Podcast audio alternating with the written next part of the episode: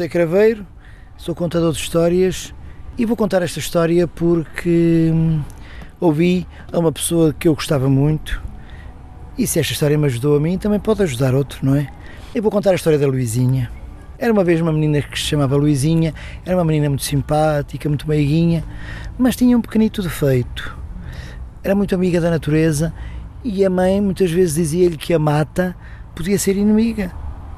Era melhor conhecer bem a mata e só se conhece bem a mata quando somos muito grandes, porque às vezes para os mais pequenos a mata pode ter perigos, bichos, bichos que até picam e fazem mal, árvores que têm veneno e, portanto, a mata só acompanhada. Mas a Luizinha, para ir para a escola, às vezes desobedecia. Desobedecia e ia pela mata, mas não mexia em nada, não tocava em nada, mas dava uma voltinha pela mata. E a mãe, que às vezes a seguia até um bocadinho, assim mais longe, dizia: Luizinha, foste um bocadinho pela mata, filha, isso não se deve fazer. Ah, mãezinha, mas é os passarinhos, as flores, pois é, filha, mas nem sempre as coisas são como parecem ser. E então nada melhor que ir bem acompanhada. Vamos à mata quando formos as duas, mas a Luizinha de vez em quando. Um dia, a Luizinha vem da escola, comeu a sua merendinha, fez os trabalhos todos que a professora mandou fazer e depois foi brincar como era costume. E à noite jantou e estava tão cansada que quis ir para a cama.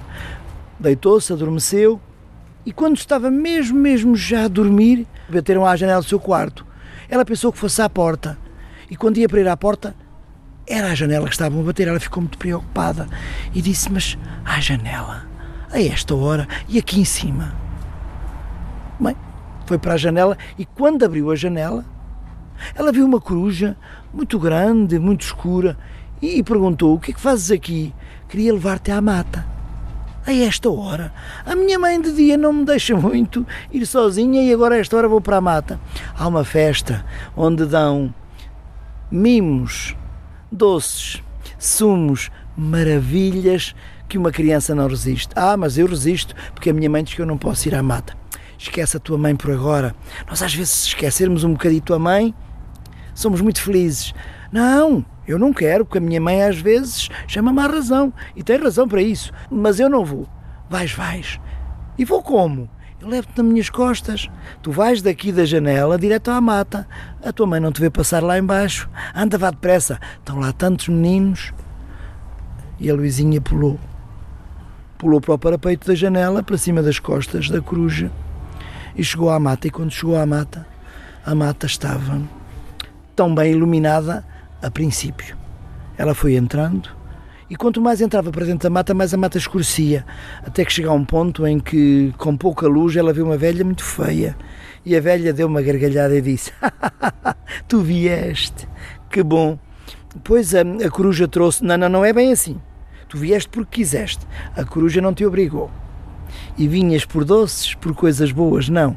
Vou transformar-te em bicho feio ou árvore seca porque é isso que são os meninos que desobedecem aos pais. que bom! Árvore seca, bicho feio. Eu já tenho tantos meninos feitos em árvores secas e bichos feios que não sei o caminho que te hei de dar. Mas já sei, eu vou dormir um bocadinho e quando acordar eu vou saber o que vou fazer. E quando a velha adormeceu, a Luizinha chamou pela fada sua madrinha. Madrinha, madrinha, vem-me acudir. A madrinha chegou e disse: tenho a varinha de condão, pois tenho.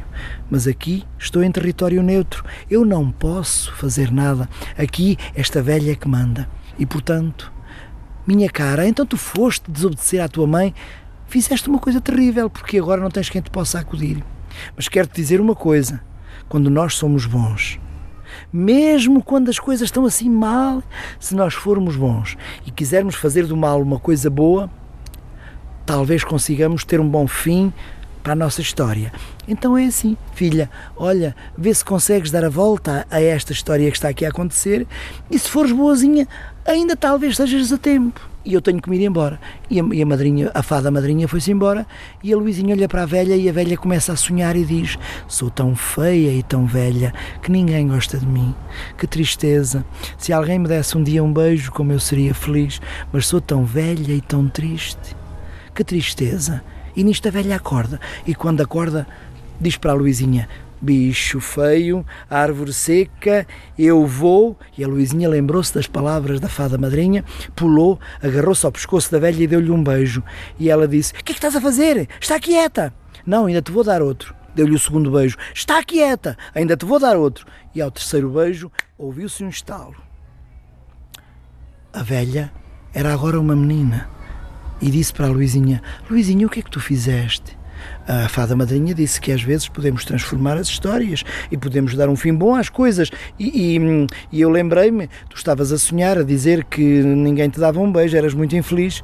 E olha, eu tentei e conseguiste, porque eu fui amaldiçoada por uma velha muito má, a quem eu dei uma vez um pontapé numa perna.